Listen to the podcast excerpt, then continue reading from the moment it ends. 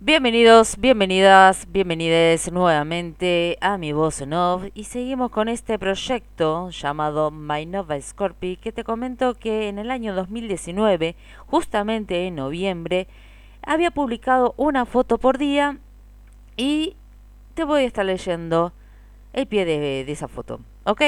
En el día de 8 dice, ¿por qué todos los cambios son en noviembre? Y dice así. Fue en el año 2015 que nos hemos mudado actual consultorio. Sí, digo, en mi trabajo sigo estando en el mismo lugar. Bien.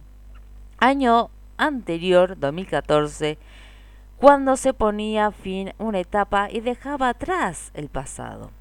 Hoy, 2019, es el momento de tener las cosas claras, de dejar todo ordenado para el futuro. Hace unos días tuve que afrontar sola un paso, sí, yo solita. Y si alguien en ese momento me preguntara si estaba nerviosa, la verdad que sí.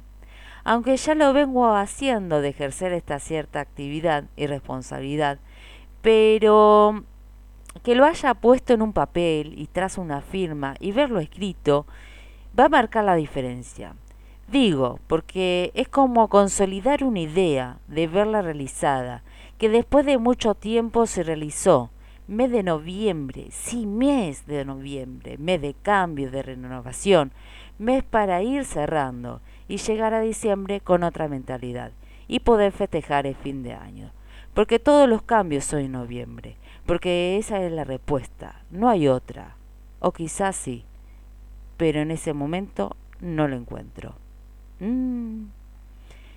Realmente tuve que pensar estos cambios que estuve leyendo y sí, eh, me acuerdo perfectamente. Así que bueno, te invito a que vengas mañana a escuchar el día número 9. ¿Bien?